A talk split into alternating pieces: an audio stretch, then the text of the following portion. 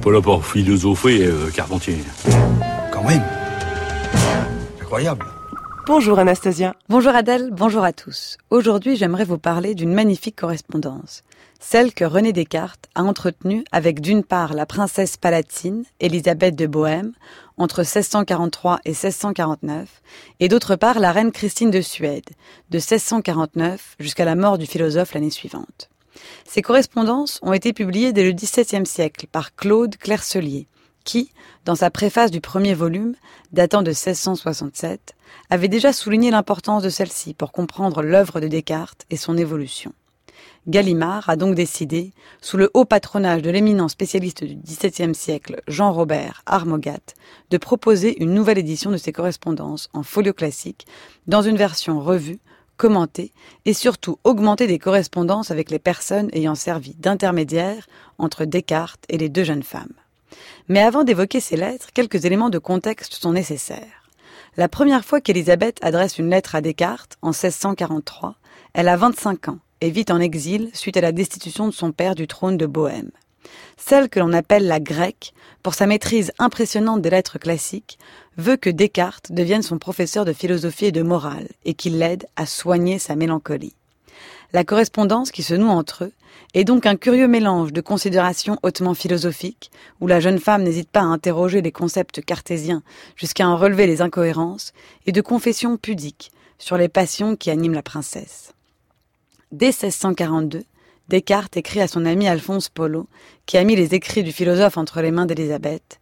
J'avais déjà si devant oui dire tant de merveilles de l'excellent esprit de Madame la princesse de Bohême, que je ne suis pas étonné d'apprendre qu'elle lit des écrits de métaphysique, comme je m'estime heureux de ce qu'ayant daigné lire les miens, elle témoigne, ne l'ait pas désapprouvé. Ça n'est qu'un an après que M. Descartes et Madame la princesse s'échangent leurs premières lettres. Dès sa première lettre, le 6 mai 1643, Élisabeth interroge l'émergence, dans les méditations métaphysiques parues deux ans plus tôt, de l'ego, comme point de départ à toute philosophie. Il y aurait, selon le philosophe, une chose pensante, réellement distincte de la chose étendue. Mais comment alors penser l'union entre les deux? Dans une lettre du 21 mai, Descartes répond qu'il faut bien distinguer les trois notions que sont la pensée, l'étendue et l'union. L'union, c'est cette force que l'âme a de mouvoir le corps et le corps d'agir sur l'âme. Le 10 juin, Élisabeth lui répond qu'elle ne comprend pas qu'un être immatériel puisse mouvoir un corps, ce qui oblige Descartes à préciser sa pensée dans une lettre du 28 juin. Je cite c'est en usant seulement de la vie et des conversations ordinaires, et en s'abstenant de méditer et d'étudier aux choses qui exercent l'imagination, qu'on apprend à concevoir l'union de l'âme et du corps, avant d'ajouter J'ai quasiment peur que Votre Altesse ne pense que je parle pas ici sérieusement.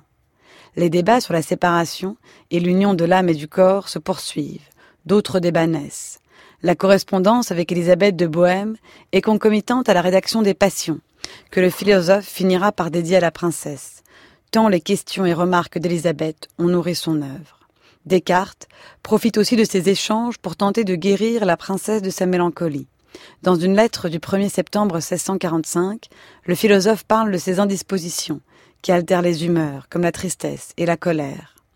Il écrit Elles donnent sans doute de la peine, mais elles peuvent être surmontées, et même donnent matière à l'âme d'une satisfaction d'autant plus grande qu'elles ont été plus difficiles à vaincre. La correspondance avec la reine Christine de Suède est tout autre. Christine n'a pas vingt ans lorsqu'elle émet le souhait de rencontrer Monsieur Descartes. Elle règne officiellement depuis quatorze années et vient d'entamer les premières années de son règne personnel, après douze ans de minorité. Après avoir échangé quelques lettres, la jeune reine de Suède invite le philosophe à la cour de Stockholm pour qu'il devienne son tuteur. Cette invitation est un honneur pour Descartes, qui écrit à Pierre Chanu, alors ambassadeur de France en Suède, tout le bien qu'on lui dit de la jeune reine. Je cite. Et je n'en aurais osé croire la moitié si je n'avais vu par expérience, en la princesse à qui j'ai dédié mes principes de philosophie, vous aurez reconnu la princesse Élisabeth, que les personnes de grande naissance, de quelque sexe qu'elles soient, n'ont pas besoin d'avoir beaucoup d'âge pour pouvoir surpasser de beaucoup, en érudition et en vertu, les autres hommes. Cependant, en arrivant à la capitale suédoise en septembre 1649, le philosophe se rend compte que la reine est en réalité pas pressée d'écouter ses leçons. Après quelques rencontres seulement, il décide de quitter Stockholm, mais il est rattrapé par la maladie et meurt sur place le 11 février 1650. La réédition que propose Gallimard des correspondances de Descartes avec Élisabeth de Bohême et Christine de Suède est merveilleusement bien ficelée. Elle permet de mieux cerner Descartes, à la fois l'homme et sa philosophie, mais aussi de découvrir deux grandes et fascinantes figures de la République des lettres, que sont la princesse Élisabeth et la reine Christine. Merci beaucoup Anastasia. Votre chronique est à réécouter en ligne sur le site du journal de la philo.